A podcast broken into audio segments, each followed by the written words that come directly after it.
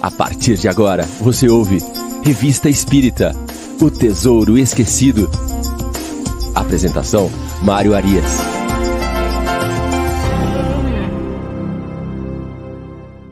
Olá, amigo ouvinte da Rádio Idefran. Estamos de volta com o programa Revista Espírita O Tesouro Esquecido. Hoje é sábado, dia 12 de agosto de 2023. Estamos aqui abrindo a manhã de programas ao vivo da Rádio Idefran de sábado, o nosso sábado com Kardec. Sempre às 9 horas da manhã, Revista Espírito Tesouro Esquecido.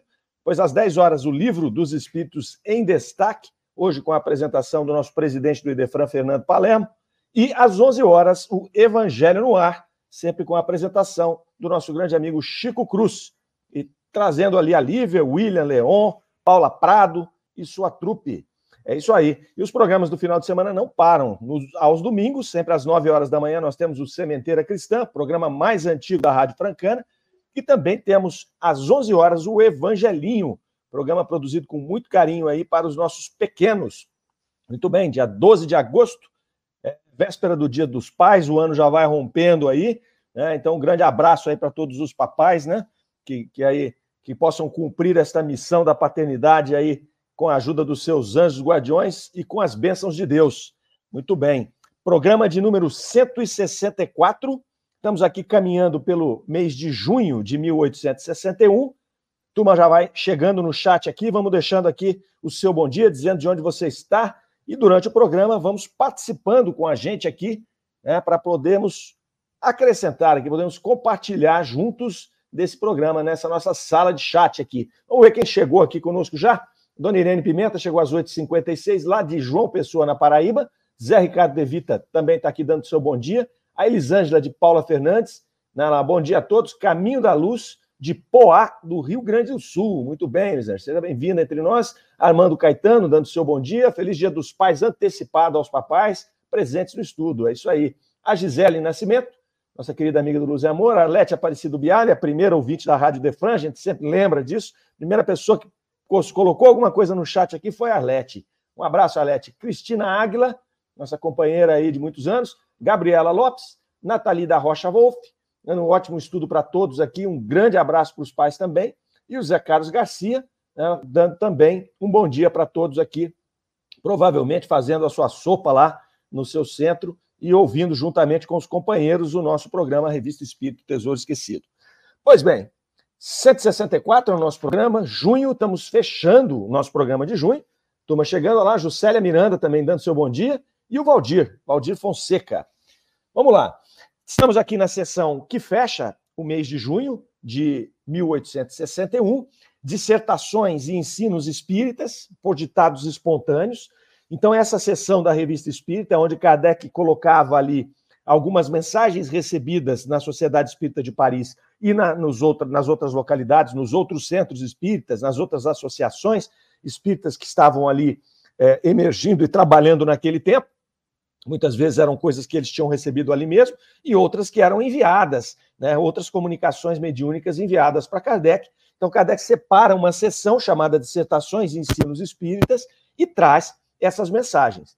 É né? muito interessante, porque a revista espírita a gente tem que é, ler é, compreendendo diversas coisas. Né? A primeira coisa, nós temos que compreender ali é, a natureza dos textos que ali estão. Então, nós temos textos doutrinários, que são textos é, colocados ali, redigidos por Kardec. Então, esses ali são textos doutrinários. Né? Então, é, é, tanto que Kardec menciona que a revista espírita é uma obra doutrinária, é uma obra para estudos doutrinários. Então, nós temos ali essa sessão. Nós temos a sessão, por exemplo, das comunicações, ali palestras familiares de além túmulo, onde Kardec vai traduzir, vai colocar as evocações. Né? Então, nós temos que ler de outra maneira, temos que ler como uma evocação, como uma investigação, como uma entrevista com o espírito, né? extraindo dali questões doutrinárias e questões para reflexão, mas lembrando que é uma entrevista. Né? Lembrando que ali as respostas daqueles espíritos elas eh, são compatíveis com o momento atual daquele espírito, com a situação do médium, com enfim, com todo o contexto que a gente já conhece. Né? Depois nós temos aqui as dissertações em ensinos espíritas, que são trechos de ditados espontâneos, então aí não é, não são mais evocações, né? então está lá rolando a reunião e de repente surge um espírito e traz um ditado espontâneo. E Kardec, muito com certeza, ele avaliava essas, essas comunicações e separava as que ele encontrava ali pontos de interesse para aquela edição da revista que ele estava tratando. Kardec tinha um cuidado enorme né, nessa edição da revista, tanto que, ao analisarmos cada mês, cada fascículo da revista, a gente encontra sempre o fio condutor. Então, nós vimos, por exemplo, em, em maio, que o fio condutor eram os fenômenos de transporte. Se nós formos lá para 58, a gente vai pegar edições inteiras cujo fio condutor era a, eram as manifestações físicas. E assim vai. Né? Então, depois Kardec vai fazer a, a, psicografia, então ele vai falar uma revista inteira, trazendo, encaixando textos e, e, e informações e, e, artigos seus de, é, é, doutrinários que traçam esse fio condutor. Então, a gente tem que ler a revista é, é com, com, com, esse entendimento. Quando a gente fala aqui dos, das dissertações é, e ensinos espíritas, a partir das comunicações dos ditados espontâneos, nós temos que ler compreendendo que ali está exposto a opinião, é, um, um, uma, uma, uma, fala espontânea de um espírito. Então, muito cuidado, né? a gente não pode ler as dissertações e ensinos espíritas como um texto doutrinário, senão a gente cai em erro. Né? Se eu leio aqui e falo, olha, não, isso aqui é uma verdade que está escrito aqui, é, e aí eu, eu saio por aí e digo, não, eu li na revista espírita. É assim que funciona determinado processo. Mas você leu onde, cara pálida? Ah, eu li lá nas dissertações e ensinos espíritas. Muito cuidado, ali é a opinião de um espírito. Então, Kardec trouxe esses textos e, em paralelo a isso, ele traz sempre a, a orientação de como ler esses textos. Como é que nós vamos compreender isso aqui? Então, eu leio o texto entendendo que é a opinião de um espírito. Ali você tem espíritos de maior ou menor elevação e você ainda tem todo o contexto. Né, da, do médium estar afinado para poder trazer realmente o pensamento daquele espírito, enfim, é, tem que se ler dessa maneira. Kardec traz também na revista Espírita, às vezes, oposições, às vezes ele traz lá trechos de outras obras ou artigos de jornal que estão se opondo à doutrina espírita, comenta algumas, não comenta outras. Então a gente tem que saber muito bem o que está lendo na revista. É riquíssimo o material, mas a gente tem que compreender isso. E quando nós aqui que acompanhamos o programa e já começamos a entender esse processo, né? Porque já faz aí quase quatro anos que a gente está fazendo isso, é, a gente fala de alguém para a revista, tem que contextualizar, tem que dizer para a pessoa, meu, olha lá, muito cuidado. Né? Não vai ler a revista espírita igual você lê o livro dos espíritos. Então você cai em erro. Daqui a pouco você pega uma mensagem, uma coisa, um anúncio de jornal que Kardec falou lá, né? ou um artigo de algum espiritualista que ele está trazendo para comparar com, alguma, com algum contexto da, da, da, doutrina espírita, e você se equivoca achando que aquilo ali que está sendo falado é algo que está no corpo, no corpo doutrinário né? da doutrina espírita. E não é. Outro ponto aqui, só para fechar esse primeiro comentário inicial, que a gente tem que observar, é o contexto histórico. Né? Então, quando nós vamos ler não só aí a revista, mas a obra espírita inteira, nós temos que ler observando que aquilo foi escrito lá em 1860 e alguma coisa. Né? 1857, o Livro dos Espíritos, 1860 é, é, e, um, a segunda edição, e por aí vai. Né? Então, a gente tem que observar que muitas coisas que ali são colocadas fazem sentido para o contexto daquele momento, né? sobretudo as coisas que estão fazendo ligações com a sociedade, com as leis, com a, com a forma de, de compreender a vida, né? conceitos, preconceitos, entendimentos.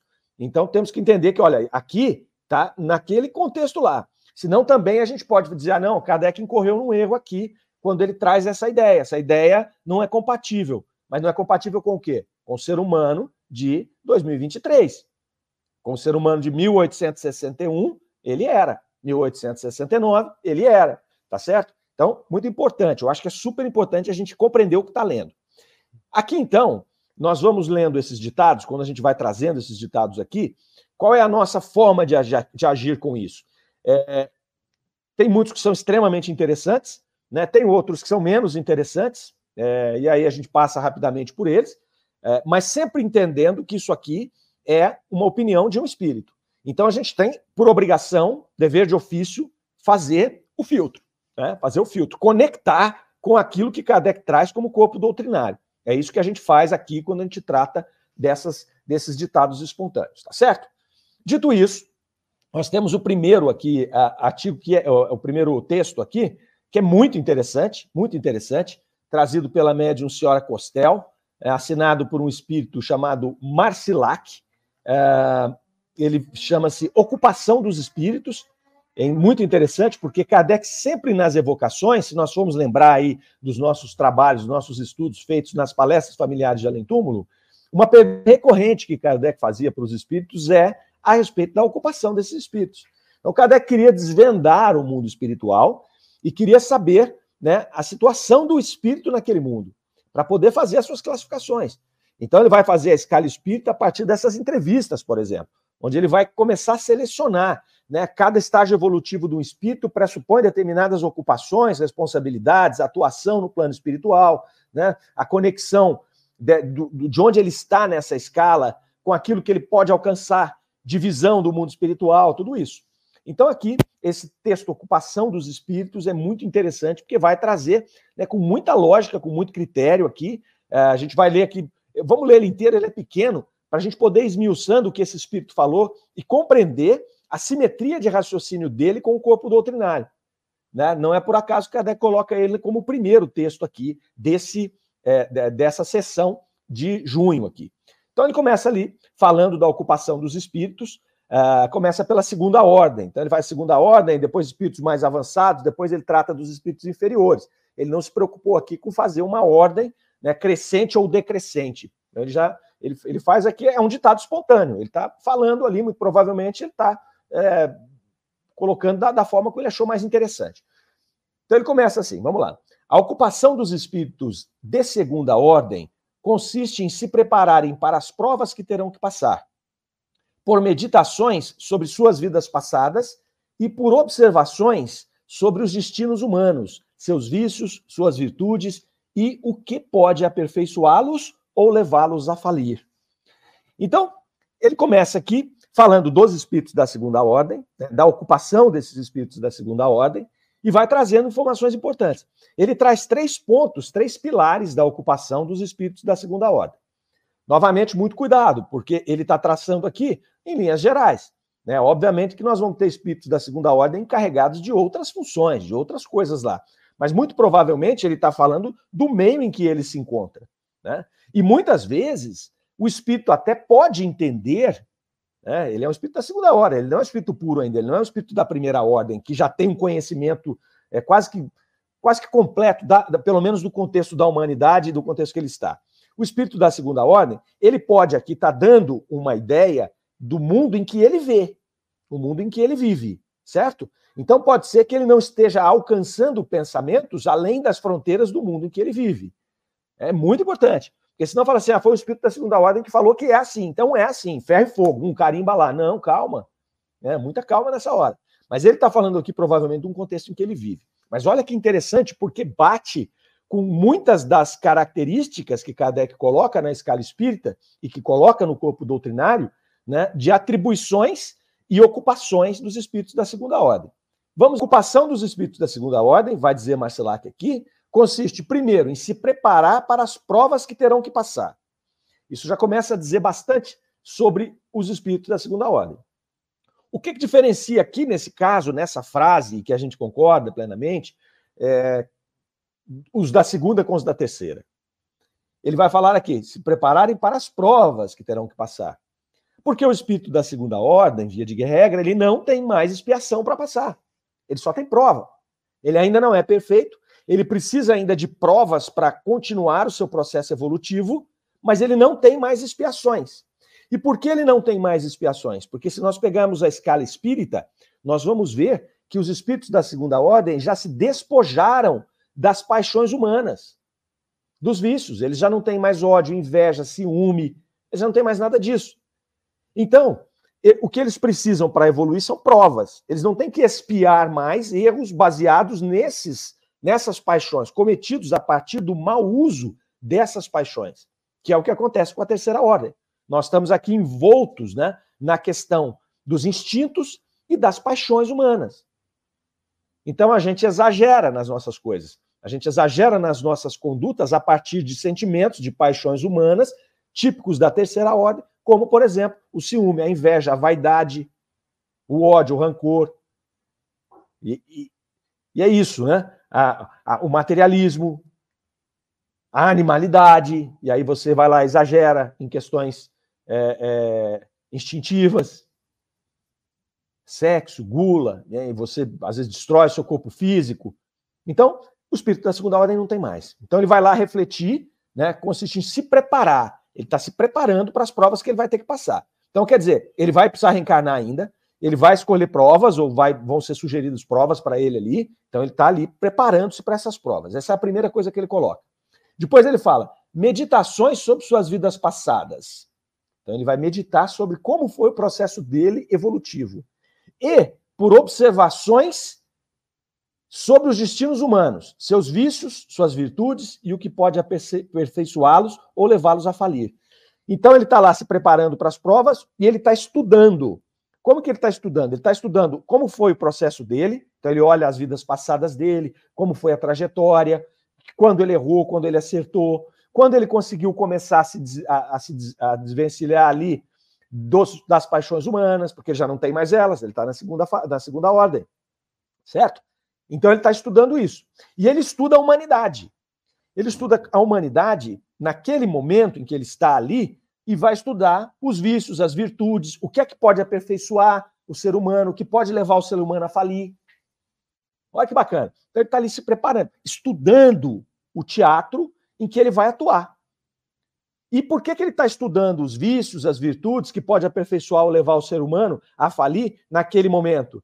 Porque a trajetória dele é importante, porque traça caminhos que mostram para ele por aqui é melhor, por aqui é pior, né? Só que ele não pode esquecer o contexto atual, que é o que a gente falou no começo do nosso programa. Ele tem que olhar o contexto atual. Como é que a, o ser humano está vivendo hoje? Porque nós éramos movidos há 100 anos atrás por paixões, por vícios, por situações diferentes das que nós somos movidos hoje. Muitas vezes eram outros gatilhos motivacionais que nos levavam à zona da virtude ou à zona da falência, do vício. Então ele está estudando aqui agora. Olha que interessantíssimo isso aqui. Então ele está estudando isso aqui, né? E aí ele vai falar depois do terceiro item lá. Os que têm, como eu, a felicidade de ter uma missão, delas se ocupam com tanto zelo e amor, que o progresso das almas que lhes são confiadas lhes é contado como mérito. Então ele está ali estudando o processo, né? Está se preparando para as provas, está estudando como foi a sua evolução, estudando como está o campo de trabalho dele ali, e muitos deles, e aí não são todos, porque ele fala assim, aqueles como eu que têm uma missão. Então, muitos deles têm uma missão, e qual é essa missão que ele está se referindo aqui? É a missão de ser espírito protetor de um ou vários seres no seu processo evolutivo. Porque nós sabemos, pela literatura e pela doutrina espírita, pelo corpo doutrinário, que todos nós temos um espírito protetor, também chamado de anjo guardião. Que esse anjo guardião, né, por regra, ele é um espírito de uma ordem superior à nossa. Né? E por ser assim, então, nós que estamos na terceira ordem, vamos ter como espíritos protetores espíritos da segunda ordem. Então, esses espíritos, eles se preparam no plano espiritual para poder acompanhar o nosso processo evolutivo, nos auxiliar nesse processo evolutivo. É muito bacana, é muito bacana aqui. É, então, ele vai trabalhar nesse campo que ele estudou. Ele pode ser espírito protetor ou anjo guardião de um espírito ou de uma legião de espíritos, não tem problema. Ele tem alcance para isso. Né? Ele não está aqui do meu lado o tempo inteiro, não é um para um, é um para N, é um para vários.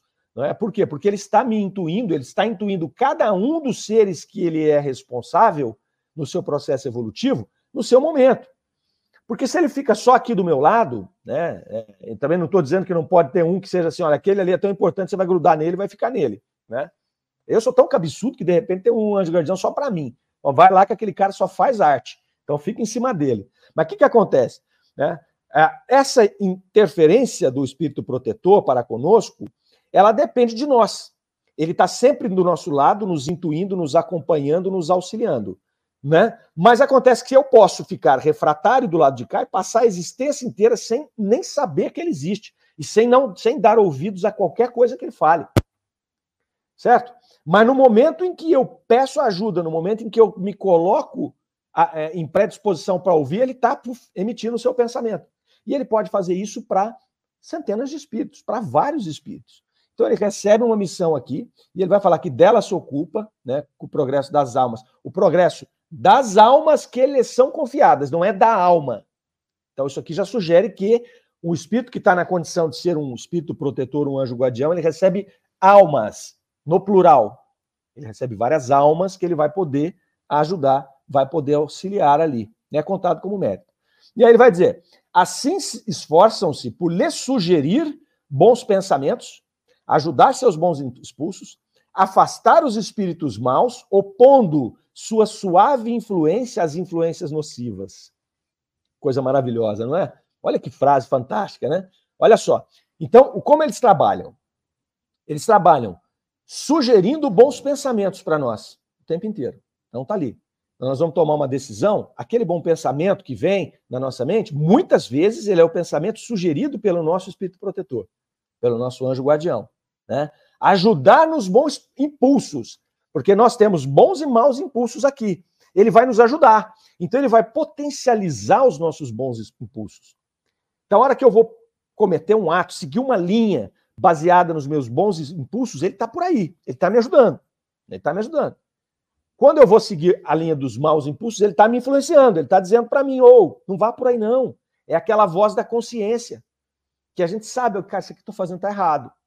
Muitas vezes, esse que eu estou fazendo está errado não veio de mim, porque eu não tenho condição de selecionar se está certo ou está errado na minha condição aqui de espírito da terceira ordem, ainda muito alinhado com as paixões, com a animalidade, com tudo aquilo ali. Mas eu tenho um espírito protetor que vai me indicar, e é aquela voz da consciência dizendo assim: tá errado aí, hein? Você está sabendo que tá errado. Vai fazer, mas vai, vai, vai fazer sabendo. A maioria das vezes que a gente age dentro de um processo de uma influência negativa, né, de um impulso negativo nosso, porque influência negativa pressupõe alguém nos influenciando, mas um impulso negativo nosso, nós sabemos que estamos errando. Poucos de nós, aqueles muito atrasados, não sabem, não têm consciência ainda, estão na ignorância. E aí tem mais atenuantes do que nós, porque nós sabemos. Sobretudo nós espíritas, que conhecemos o processo de uma maneira mais ampla. Nós sabemos quando nós fazemos as coisas erradas.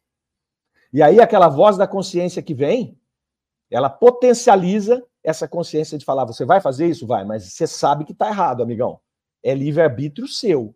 Porque aquele que está muito animalizado, muitas vezes nem é livre-arbítrio, ele não tem ainda isso. É, claro que se ele já é um ser humano, ele já tem o livre-arbítrio, mas às vezes ele ainda está tão próximo da animalidade que ele nem consegue ter o discernimento. Nós já conseguimos. Nós já conseguimos. Então não dá para pôr a culpa em ninguém. Quando a gente faz alguma coisa errada, a nossa consciência acusa e você sabe que está fazendo errado. E depois, aí a dor da culpa vai ser muito maior. Porque quando eu não sei, eu não sei. Eu tenho um atenuante, eu não sabia. Né? A ignorância é um atenuante. Agora, no caso nosso, não. A gente não tem mais esse componente. Então, ele vai ajudar nos bons impulsos. Ele vai afastar os espíritos maus que estão aqui do nosso lado. Como que ele vai afastar os espíritos maus? Ele vai ter uma arma, um escudo, uma, uma lança, uma bazuca, uma arma de laser, para ser mais moderno, né? um drone para atacar bomba no espírito inferior. Não. Olha que jeito que ele afasta. Olha que interessante aqui. Ele vai opondo a sua suave influência às influências nocivas desse espírito. E nós sabemos, quando vamos para o corpo doutrinário, que existe uma hierarquia no mundo espiritual. E essa hierarquia do mundo espiritual é baseada em uma autoridade moral irresistível. Na pergunta do livro dos Espíritos, quando Kardec vai falar dessa hierarquia dos espíritos, ele vai falar se só pode sobrepor um espírito bom a um espírito mau, e os espíritos respondem que existe essa questão da autoridade baseada nessa autoridade moral irresistível. Kardec insiste na pergunta de baixo, mas poderia, no caso, e eles respondem assim: eu disse irresistível é irresistível. O bem é irresistível sobre o mal. E ele não vai entrar num processo belicoso, ele não vai entrar num processo de luta, de confronto com o espírito mal. Às vezes a gente vê na literatura espírita, muitas vezes, né, legiões de espíritos do bem armados combatendo os espíritos do mal. Muitas vezes são uma figura de linguagem que o espírito usou para traduzir para o médium como se faz essa luta. Então, às vezes, o espírito chega e fala: existe uma luta de uma legião de espíritos bons contra uma legião de espíritos maus que estão aqui. E aí, o médium, como é que ele consegue compreender uma luta? Dois exércitos armados lutando, é o que a gente tem de referência hoje, não é? Mas não é assim que funciona. O que funciona é aqui, o que ele está dizendo para nós aqui. ele traz as suaves influências né, do bem sobre as influências nocivas do mal. E aí a luz vem chegando e a treva vai se apagando. Não tem jeito. Vocês já viram treva apagar luz? Não existe isso. A treva é a ausência da luz. Quando a luz chega, a treva, ela não, ela não tem como se manter. Então, se você chega num quarto escuro, ali está em trevas. Essa treva ela existe? Existe a treva? Não, a, a, treva é simplesmente a ausência da luz. A hora que eu acendo a luz, a treva se dissipa no mesmo momento. Não tem jeito de eu manter uma luz acesa e a treva vir co consumindo a luz. Não existe isso. Não existe. É ausência. Então, se nós estamos na treva, é porque nós não estamos nos aproximando da luz. Nós não estamos gerando luz. Simples assim. Ou não tão simples assim. Mas é isso que acontece. Né? E ele fecha esse parágrafo falando assim: essa ocupação interessante, sobretudo quando se é bastante feliz para dirigir um médium e ter comunicações diretas o que não dispensa o cuidado e o dever de aperfeiçoar-se. Então aqui ele fala dessa, desse trabalho, dessa missão, e fala da felicidade de quando ele conduz um médium. Por quê? Porque quando ele conduz um médium ostensivo, é mais fácil, porque ele se apresenta para o médium. E ao se apresentar para o médium, ele consegue um contato mais direto do que o contato que o meu espírito protetor tem com cabeça dura como eu, que não sou um médio ostensivo. Ele tem que falar 50 mil vezes, me intuir 50 mil vezes. Se eu fosse um médium ostensivo, ele se materializaria ou falaria para mim num, num, de uma, com uma clareza que eu não tenho como não ouvi-lo. O que não quer dizer que eu vou fazer o que ele está pedindo. Quantos médiums entram em falência? Porque ainda trazem consigo essas más inclinações naturais de um espírito da terceira ordem e preferem não ouvir o seu espírito protetor, mesmo com a clareza que ele se apresenta. Muitos se apresentam, né? Muitos se apresentam ali de maneira até materializada ali, para a pessoa ver. E não quer dizer que ele vai seguir, por isso que ele fala aqui, né? Não dispensa o cuidado e o dever de aperfeiçoar-se.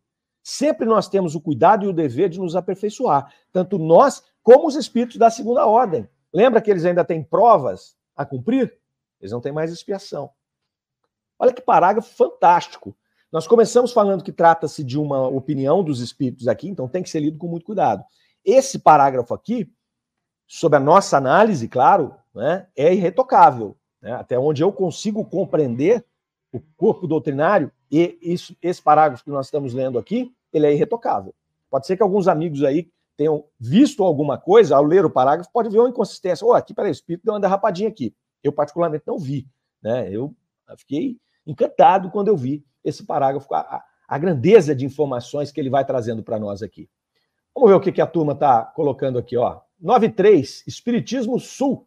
Deu seu bom dia aqui. Ó. Bom dia. Suzy Silva, lá de Curitiba.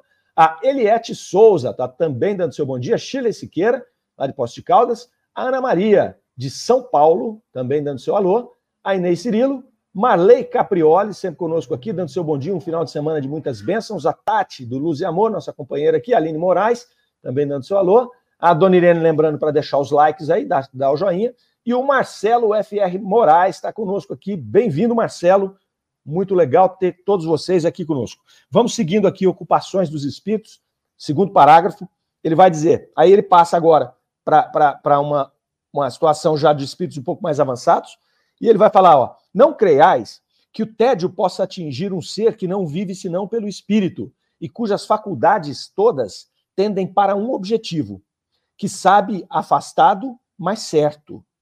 O tédio não resulta senão do vazio da alma e da esterilidade de pensamento. Muitas vezes a gente olha, né, do ponto de vista do nosso da nossa vida física, material, do nosso estágio atual aqui, uh, onde nós temos atividade como um ponto predominante da nossa vida. Então, dificilmente a gente consegue estar aqui alheio à matéria. Até para isso que nós reencarnamos. Nós reencarnamos para interagir com a matéria, com a sociedade, com os outros espíritos que estão à nossa volta, e a partir dessa interação, dessa imersão na matéria, dessa imersão na sociedade, a gente vai burilando as nossas más inclinações, é, trabalhando os nossos vícios para transformá-los em virtudes. Nós vamos trabalhando para nos despojar das paixões humanas e dos vícios, a fim de galgar um degrau na escala evolutiva. passando de espíritos da terceira ordem para a segunda ordem. Num longo degrau. Dificilmente a gente consegue fazer isso em uma encarnação, porque a gente vai caminhando nesse degrau que é a terceira ordem, nos despojando de alguns de alguns desses, dessas, algumas dessas más inclinações, mas trazendo outras ainda fortes. Então eu venho numa encarnação às vezes para trabalhar uma, um fator, um ponto, a vaidade. Eu venho para trabalhar o orgulho, eu venho para trabalhar a inveja, eu venho para trabalhar o rancor, né? Ou eu venho para trabalhar na outra ponta, eu venho para incentivar uma boa inclinação, uma virtude, eu venho para trabalhar o amor, eu venho para trabalhar a instrução em algum ponto, em alguma escala, que eu estou me especializando para projetos futuros, porque os espíritos são especializados. Nós temos espíritos especializados em várias frentes, porque o universo tem várias frentes. Então, temos espíritos que se especializam na medicina, temos espíritos que se especializam no amor, na fraternidade, tem espíritos que se, eh, que se especializam na construção, na condução, no gerenciamento. Então, nós temos essas especializações. E nós temos todos, e aí são todos, que trabalhar as nossas más inclinações, nos afastar do animal, porque isso fez parte de todo o nosso processo evolutivo, desde quando nós fomos lá criados simples e ignorantes, e estagiamos em todos os setores do, dos planetas em que nós já vivemos, experienciando em cada etapa dessa as características daquele ser orgânico, o qual nós, como princípios espirituais, ainda habitávamos. Então, por exemplo, lá no vegetal, eu vou estar tá desenvolvendo o quê? Eu vou estar tá desenvolvendo ali o contato com o externo, a irritabilidade com o ambiente, eu procuro a luz, eu recebo a chuva, eu faço a fotossíntese, eu busco os nutrientes que eu preciso através das raízes. Depois, quando eu vou para os animais mais simples, eu começo a ter ali a questão da sexualidade, da reprodução, da interação com os outros seres. Depois eu vou para animais mais complexos, eu já começo a ter rudimentos de inteligência, rudimentos ali de altruísmo, através principalmente da, da, da interação com a minha prole, da interação com o meu grupo, o qual eu defendo às vezes com a minha vida. Então eu vou criando características. Nesse momento eu não tenho livre-arbítrio para eliminar nada, mas também eu não tenho paixões humanas. O que eu tenho são instintos, que podem parecer maus, mas são instintos. Então, quando um animal dilacera o outro animal, ali não tem maldade, ali tem instinto. Não tem maldade porque não tem livre-arbítrio. Quando eu estou na condição humana e faço a mesma coisa, ali tem maldade, ali tem vício, ali tem situações de más inclinações, porque eu tenho livre-arbítrio, eu poderia escolher não fazer. Você nunca vai ver um animal atacar o outro deliberadamente, porque ele quis. Ou ele ataca para se defender, ou ele ataca para defender o seu território, ou ele ataca para se, se alimentar. Você não tem um animal que ataca o outro por prazer, que tortura o outro por prazer. Aliás, tortura é algo do ser humano. É algo que já existe o livre-arbítrio. Eu já sei como que eu vou colocar a dor naquele meu companheiro, naquele meu irmão, naquele meu semelhante. E eu, e eu, e eu faço isso com objetivo. Ou eu quero extrair dele alguma informação, ou eu quero fazê-lo sofrer porque eu tenho ódio, rancor. Nenhum animal faz isso. Então, nesse processo nosso que a gente vem trabalhando ali, a gente vem construindo essas experiências. Quando nós adquirimos o livre-arbítrio, nós temos que pegar tudo isso que a gente construiu e desmontar uma grande parte. Como que a gente desmonta disso? Quando, quando nós nos afastamos do animal que nós somos. O que acontece é que ainda nós, como espíritos da terceira ordem, trazemos muitos instintos animais ainda em nós. E é onde nós exageramos nas coisas que são instintivas, que culminam nas más paixões humanas, potencializadas pela nossa inteligência. Haja vista a tortura que nós falamos há pouco certo? É muito interessante isso aqui. Então, quando ele vai trazer, voltando aqui para o texto, nós divagamos um pouquinho, mas ele está falando da ação, e nós falamos que a ação é o que predomina entre nós. Então, quando nós imaginamos um ser no plano espiritual, onde essa ação material não faz mais parte do seu processo, nós, por relatividade com o que nós vivemos hoje, por relação com o que nós vivemos hoje, a gente imagina que ele está em tédio. Cara, seria um puta tédio eu não ter nada acontecendo material.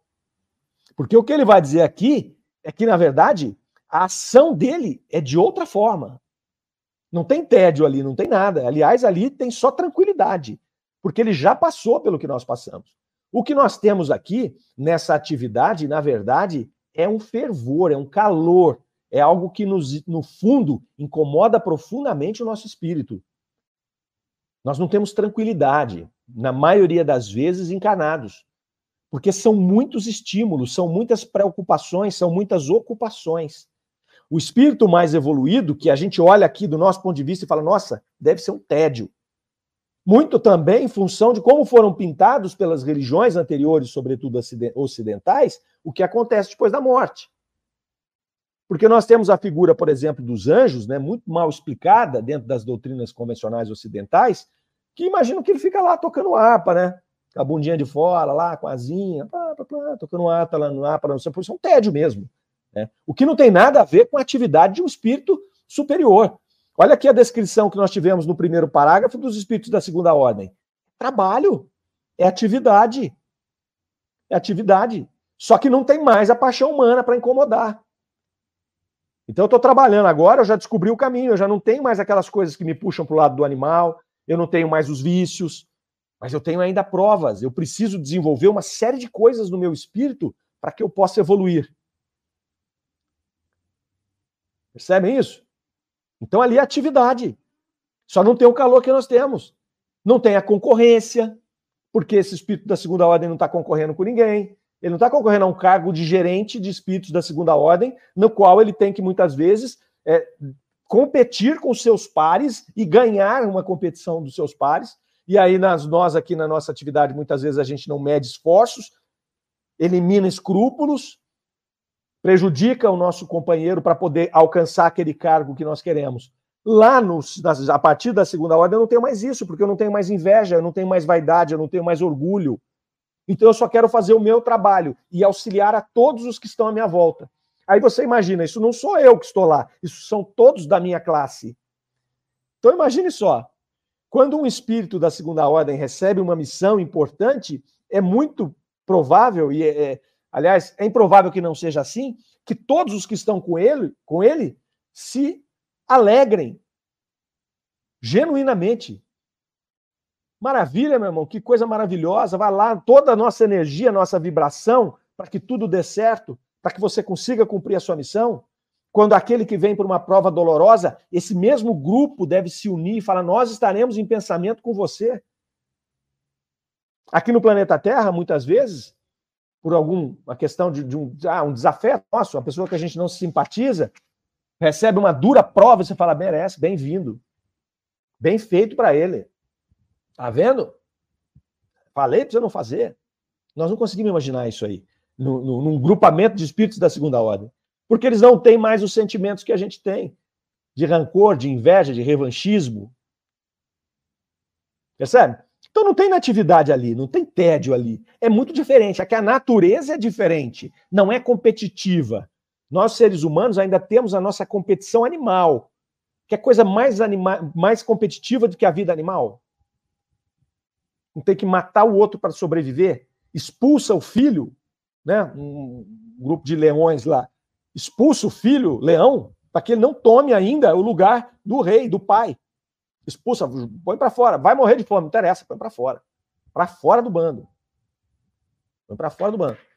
É competitivo. Temos que matar alguém hoje para comer, não come não, né? E se chega alguém para entrar no bando, tem que expulsar porque eu preciso transferir os meus genes. Isso tudo instintivamente, não tem nenhum pensamento aí. Tudo instintivo. Então a competição ela nasce lá junto com o princípio espiritual. Quando a gente começa passa para a segunda ordem, muda o processo, não tem competição mais. Porque eu não tenho mais paixões humanas que causam a, a, toda a sorte de competições. Quando nós vemos aí a descrição dos mundos, né, superiores, inferiores e tudo, nós percebemos que nos mundos superiores a coisa é muito mais tranquila, muito mais serena. Por quê? Porque ali não há escassez. Você tem ainda nas descrições desses mundos Pessoas mais avançadas, menos avançadas, mais abastadas, menos abastadas, simplesmente por uma questão de, de, que é assim que funciona. Determinada situação que o indivíduo tem lhe possibilita ter uma condição, enquanto o outro escolhe por ter outras atividades que não lhe dão aquela condição. Mas não incomoda ninguém, porque não há inveja, não há vaidade, não há orgulho, não há escassez. Todos têm o, o suficiente. Então, as diferenças que existem ali ainda, elas são diferenças sutis que não incomodam a ninguém. Não, ele está com essa situação, nessa situação ele tem um pouco mais de conforto. Eu, nessa situação aqui, eu não preciso desse conforto dele, porque eu estou trabalhando outras coisas. E esse conforto me atrapalha, ao invés de me ajudar. Percebe a grande diferença? Mas ninguém tem que passar fome. Ninguém passa uma condição miserável de não poder ir num, num médico e morrer à míngua, enquanto o outro pode ir em qualquer médico, que é o que nós vivemos no planeta Terra, um planeta de expiação e provas, cuja competição é a base da nossa sociedade. Porque a animalidade é a base da nossa sociedade. Então traz grandes reflexões isso aqui. Vamos ver o que a turma está falando aqui. Vamos lá. A Marcelo Moraes. Olha lá, achei o canal no YouTube. Ó, oh, Marcelo, que legal que você achou no YouTube. que bom, seja bem-vindo conosco. Todo sábado estamos aqui às nove da manhã e a Rádio Defran, uma longa, uma larga programação aí. Dá uma pesquisada agora às 10 horas do Livro dos Espíritos, depois tem o Evangelho no ar. Nós estamos aqui. E o Revista Espírita, Marcelo, está na playlist nossa lá. Se você quiser ver, estamos no programa aqui de número 164 mas os 163 programas anteriores está na nossa playlist lá da Rádio Defran, tá certo? Convide seus amigos, mande aí para o seu grupo espírita, para os grupos que você entende que vão aproveitar esse nosso estudo, fique à vontade. Muito bom saber que você nos encontrou pelo YouTube. A Vera Souza lá dando seu bom dia também, né? Olha lá, a camisa do IDEAC, ó, grupo do professor Cosme Márcia, é isso aí. Nós participamos lá com o Cosme, o Cosme é um, é, um, é um grande mestre nosso aqui, seguimos os passos e as orientações desse grande amigo. É, o Armando Caetano lá, trabalhando nossas inclinações, saímos da ignorância e adquirimos responsabilidade. Isso nos levaríamos, nos levaria a ser, de alguma maneira, um tipo de anjo guardião aprendendo e ensinando? Armando, é, nós já vimos aqui em estudos anteriores que todos nós, né, nesse momento em que nós estamos aqui, nós já trazemos responsabilidades contra com, a, com seres que estão abaixo de nós. Então eu concordo é, plenamente com você. A partir do momento em que nós já estamos avançando um pouco, né, a passos curtos, mas estamos avançando em conhecimento, né, é, nessa intenção que nós temos de melhorar as nossas virtudes e diminuir os nossos vícios, nós já começamos a ter intrinsecamente em nós a responsabilidade contra aqueles que, com, com aqueles que estão ainda atrás que ainda não enxergaram o que nós já enxergamos, apesar de enxergarmos ainda sob uma nuvem de dúvidas. Mas nós trazemos essa responsabilidade. Então nós já somos aí espíritos protetores e anjos guardiões de seres que estão abaixo de nós. Ah, nós já vamos começar, olha só que pensamento que eu estou trazendo aqui, que me ocorreu agora. Nós já vamos começando a treinar para executar essas missões que nos serão dadas quando nós estivermos na segunda ordem. E como nós fazemos isso? Nós podemos fazer isso apresentando as nossas convicções, os nossos entendimentos, né, que muitas vezes não são ainda corretos pela nossa limitação, mas quando nós apresentamos o pouco que nós já vimos para alguém que não viu nada, você começa a despertar nessas pessoas o desejo de enxergar. E aí cada um vai fazer o seu caminho. Um vai seguir essa trilha, o outro vai seguir aquela, tá certo? Mas nós vamos, cada um, encontrando. E nós estamos espalhando essa luz, um pouco dessa luz que nós já recebemos, a gente está distribuindo. Mas a melhor coisa que nós temos a fazer, meu caro Armando, é a auxiliar a partir do exemplo. Nada é mais forte do que isso.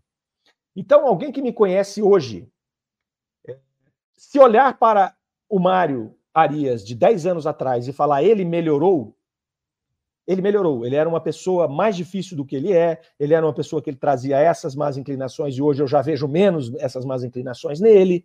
Né? Se um observador puder perceber isso, eu já o estou influenciando pelo exemplo. E isso é mais forte do que eu falar para ele. Porque ele vai dizer assim: ele melhorou. Ele fala, mas ele melhorou, ele consegue executar aquilo que ele fala, ainda que sejam em pontos muito, muito sensíveis mas essa é a maior força. É, esse é o maior auxílio. É quando as pessoas veem em você um progresso. Eu peço sempre na minha vida que eu possa romper as coisas definitivamente, né? Claro que gradualmente. Então, às vezes eu eu penso numa situação ou eu vou fazer alguma coisa que a minha consciência acusa que está errado e eu penso, eu falo assim, tomara Deus me ajude que eu já tenha superado isso. Porque nós só damos o que temos. Então, muitas vezes, eu cometo um, ato grave, um ato é, vinculado a uma paixão, e a pessoa fala, mas ele não era assim. O Mário era tão legal, como que ele pôde fazer isso? Não, o Mário não era tão legal. O Mário já tinha isso com ele. O que faltava era a oportunidade para ele executar. Quando a oportunidade veio, ele executou. O que eu peço a Deus é para que eu possa, pelo menos em alguns pontos, porque a gente sabe que eu não consigo fazer isso numa encarnação inteira, nenhum de nós consegue, mas pelo menos em alguns pontos, na hora que nós somos provados, nós tenhamos a certeza de que nós já passamos por isso. E quando a gente vai ter essa certeza? Quando vier a oportunidade de falar, eu não fiz, eu sei que eu não vou fazer, eu não quero fazer, eu não tenho mais esse desejo de fazer. Então eu já passei por isso.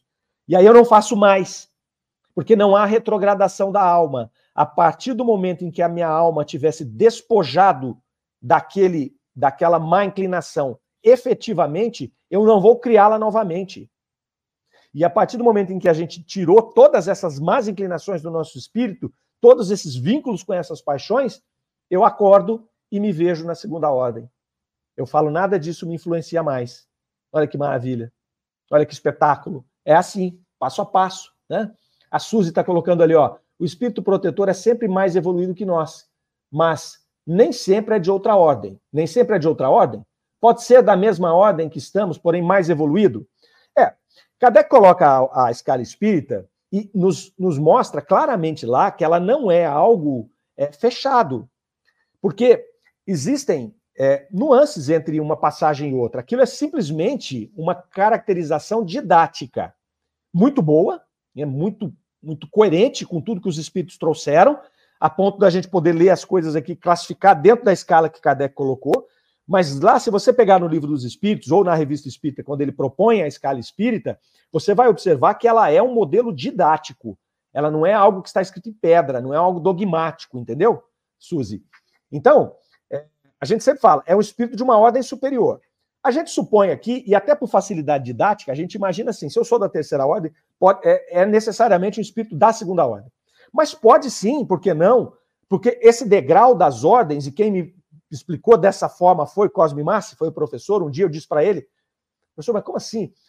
Terceira ordem, segunda ordem, de repente você vê espíritos tão diferentes na mesma ordem. Ele falou, porque é uma escada com degraus muito longos. E a gente caminha na terceira ordem por esse degrau tão longo que às vezes você olha um espírito da terceira ordem e olha outro, parece que eles estão em ordens totalmente diferentes, mas não, é que está na frente do degrau. Então, pela lógica, né, pela lógica, apesar dos espíritos falarem que é um espírito que está numa ordem superior, mas pela lógica, não vejo problema de um espírito que já está no degrau lá da ponta poder estar tá atuando. Agora, vamos lá, vamos, vamos avançar esse, esse, esse raciocínio, Suzy. Por que, que é mais fácil a gente entender que é um espírito da segunda ordem? Porque um espírito da terceira ordem, para ele ter uma missão específica de ser espírito protetor de alguém aqui de cá, ele já teria que ter se despojado de todas as paixões humanas. Se ele tivesse despojado de todas as paixões humanas, de que ordem seria? Da segunda e não da terceira. Percebe? Então é muito difícil você dar uma atribuição tão grave como essa de ser um espírito protetor para um espírito que ainda está falível. Ele tem coisas para trabalhar nele ainda muito fortes. Poderia, eu estou bem mais avançado, é tipo um estágio, entendeu? Você pode fazer um estágio aqui, pode pegar aquele espírito lá, aquele lá, aquele lá para trabalhar, vai treinando. Para que você chegar na segunda ordem, você já pegar essa missão. Eu estou fazendo um paralelo com o ser humano, com o que acontece no campo material. Me desculpem, né? Ele é, ele é bem fraco, mas é o que a gente consegue entender. É o que a gente consegue entender. É assim que a gente faz na nossa evolução, não é? Então poderia? Poderia. Poderia, né? Mas eu acho também que essa atuação desses espíritos como protetores, ela se dá como espírito familiar e como espírito amigo. Certo? Então os familiares, por exemplo, eles fazem um exercício de um espírito protetor talvez até influenciados pelo próprio espírito protetor, que tem N tutelados. E às vezes, por exemplo, desencarna uma mãe, essa mãe, espírito familiar, muito ligado na sua família, ela de repente vem para continuar trabalhando junto com eles ali, como um espírito familiar, não é um espírito protetor. E ela pode muito bem receber a intuição do próprio espírito protetor para poder atuar ali. E já é um treinamento para você executar a função de espírito protetor lá na frente, quando você estiver na segunda ordem e puder pegar, né, e ampliando, para até pegar vários espíritos ali para você conduzir nesse lindo processo de evolução. Né? São reflexões que a gente está fazendo, tá? São reflexões que a gente está fazendo juntos com você. Vocês aí. Né? Fernando Palermo deu seu bom dia para nós ali às 9h41, está se preparando aí para entrar no livro dos Espíritos em Destaque. A Paula Jafone está dando seu alô também. Paula, um grande abraço para você, para os meninos, espero que estejam todos bem.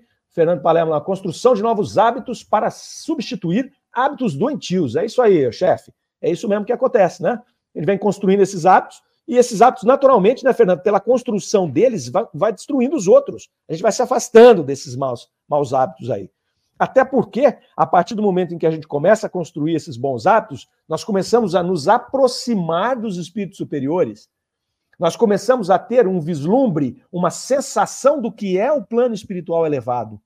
E a partir do momento que a gente tem essa sensação, você não quer voltar para outro.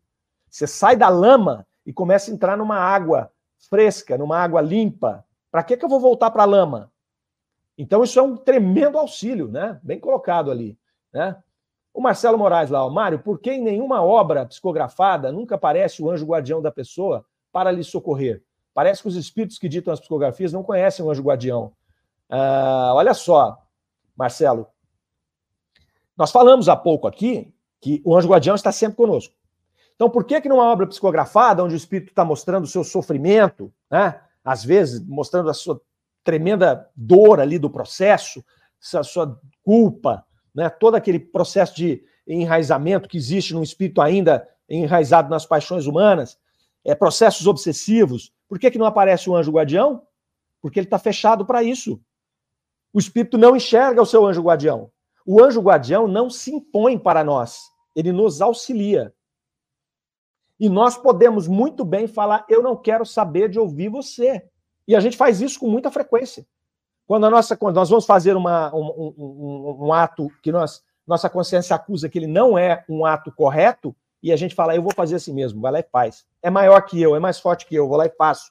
Tá certo? Meu anjo guardião está aqui comigo, mas eu não estou ouvindo. Então, essas obras que você menciona, né, elas são trazidas a partir de espíritos que estão expondo as suas experiências ou contando, relatando de outros, de espíritos refratários à ajuda do anjo guardião, mas ele está lá. Espírito protetor está lá. Todos nós temos um espírito protetor, um anjo guardião. Todos temos. Mas a gente pode ouvir ou não pode ouvir. Isso chama-se livre-arbítrio. Deus nos dá essa condição, tá certo? Uh, Ricardo Fadola, sintoniza canais superiores, né? Ótimos estudos aí, é isso aí mesmo. Sintonizar. A partir do momento que a gente sintoniza, né, Fadu, esses canais superiores, nós não queremos voltar, cara. A gente não quer voltar. É, eu tenho por experiência, assim, eu tenho altos e baixos, né? A vida cheia de, de, de atribulações e tudo. Então, tem momentos que eu estou numa paz, numa serenidade, numa conexão com o plano espiritual. Daí a pouco eu me envolvo na matéria, daqui a pouco estou entupido de coisa, de problema material, eu desconecto e eu falo, cara, eu quero voltar para aquele sentimento que eu estava. E eu acho que isso é muito positivo. Eu falava isso ontem com a minha esposa. É muito positivo eu já compreender que não é aqui que eu quero estar, tá, na inquietude, no calor. Eu quero estar tá no sentimento de calma, de tranquilidade, de conexão com os espíritos superiores, de conexão com o meu eu, para poder olhar tranquilamente para mim e falar, cara, o que, que eu preciso resolver, o que eu preciso mexer. No momento em que eu estou na ação, que é, é, o contrário do que a gente fala tédio desses espíritos aqui superiores, no momento em que eu estou nessa ação aqui, eu não estou conectado comigo e nem com o meu anjo guardião e nem com a espiritualidade maior, eu estou na, na Terra, resolvendo problemas da Terra, financeira, trabalho, é, sei lá, encrenca com um e vai com o outro, é o calor da matéria. Mas só o momento de eu saber falar, não é aqui que eu quero estar, eu já crio ferramentas para eu poder sair dali. Sabe? É, é, é, é, interessante, é difícil, velho. É difícil. É bem difícil. É, mas é, é, isso aí, tem que ser difícil mesmo. Se fosse fácil, a gente não estava aqui, não precisava encarnar. Né? E aí, depois, é, ainda nessa mensagem aqui, ele vai falar: quanto aos espíritos inferiores, né, é, esses espíritos, eles têm pesado as faltas muitas vezes, né? E o tempo se mede pelos seus pesares. Então parece que ele está ocupado o tempo inteiro ali, mas ele está ocupado em seus pesares. Outros se dedicam ao mal, porque acham que fazendo mal ele está ocupando o tempo e ele está se, se, se alimentando. E na verdade ele está se alimentando de coisa nociva, ele está se envenenando cada vez mais. Isso só vai trazer mais prejuízo e dor para ele ali. O sofrimento somente aumenta. E por fim, ele vai falar dos pobres espíritos ali que não são nem culpados, né? senão pela sua fraqueza. São aqueles que a gente falava que está lá no começo da escala. Esses têm o atenuante. Porque eles são fracos, eles são ainda limitados pela proximidade que eles estão do animal. E essa proximidade faz com que eles cometam os seus erros lá instintivamente. Não deliberadamente, como os anteriores que ele menciona aqui, que fazem o mal por fazer o mal, se regozijam com fazer o mal. Esses não, são ignorantes. E aí existe esse atenuante para esses espíritos. Volta aqui, ele vai lá, ele sofre pela inanidade e pelo isolamento, vai nos dizer o espírito aqui, ele fica isolado no plano espiritual, então ele está na erraticidade isolada, ele não enxerga ninguém, ou ele está na companhia de espíritos ruins, espíritos maus. E aí muitos classificam como umbral e imaginam que é um local circunscrito, que todos vão para lá, não é. São vários umbraus, se você for classificar assim, porque são simplesmente grupamentos de espíritos com as mesmas o mesmo teor de atração, sintonia, que vai fazer com que eles se agrupem, e como o sentimento é péssimo, como é dor, isolamento, é, é culpa, ele vai criar um ambiente que, inclusive, pode plasmar um ambiente de dor, de culpa, é, escuro, fétido. Por que, que é escuro? Porque a ausência da luz, não tem luz ali. Então, eu estou nas trevas. É lógico, não tem luz, velho. Não existe um lugar onde as trevas engoliram a luz. Não, não simplesmente não tem luz ali. Eu não permito que a luz chegue. Eu estou afastado da luz. Eu não gero luz e não permito que a luz chegue. A ausência. Então está ali. Até chegar um momento, nos diz o Espírito, que eles se acalmam e compreendem a Deus, e aí começam a fazer o seu processo. Mas até o momento deles se acalmarem e compreenderem a Deus, eles vão estar nesse processo de reencarnação, muitas vezes até compulsória, sem saber o que aconteceu, sem poder escolher nada. Por quê? Porque eles estão nesse processo ainda de ausência de luz. A partir do momento que eu me acalmo como espírito, compreendo a Deus, tenho clareza, começo a fazer as boas escolhas, eu vou para o plano espiritual de uma maneira totalmente diferente. Eu consigo ser recepcionado pelos meus familiares, pelo meu anjo guardião, pelo meu espírito protetor, que até então ele estava lá, os meus familiares estavam lá, os meus espíritos simpáticos a mim estavam lá, mas eu não tinha condição de recebê-los, de enxergá-los. E aí o Espírito Jorge nos traz uma mensagem que nós estudamos aí há quatro, cinco semanas atrás, falando do isolamento dos espíritos, que os espíritos familiares passavam por ele e cuidavam da sua vida. E muitos falavam mesmo, que, que maldade, que coisa horrorosa. Não foram recebê-lo? Estavam lá, ele estava junto, mas ele não tinha condição nenhuma de enxergá-los. Ele se isolava, não eram os outros que o ignoravam. Tanto que a partir do momento em que ele se predispõe, que ele se acalma e compreende essa bondade divina, essa força muito maior, ele começa a ver esses espíritos. E aí ele é recepcionado. Então é assim. Que mensagem nos trouxe Marcilac? Né? Que mensagem? É uma mensagem muito pequena e que dá para a gente trabalhar aqui durante uma hora, né? tirando aí vários ensinamentos. É, a gente passou rápido por ela, viu? Vale a pena vocês fazerem esse exercício que a gente fez aqui com a mensagem inteira. Pega linha a linha, lê uma linha e reflete sobre ela. Lê a outra e reflete sobre ela. Você vai ver que profundidade que nos traz esse espírito aqui. Tá certo? Nós vamos aqui fechando o nosso programa, abrindo espaço para o livro dos Espíritos em Destaque. Um grande abraço a todos vocês que estão aqui, que nos acompanharam. Semana que vem nós estamos de volta às nove da manhã no sábado, ok? Grande abraço a todos, grande abraço aos papais aí pelo dia de amanhã. Rádio Defran, o amor está no ar. Você ouviu Revista Espírita, O Tesouro Esquecido.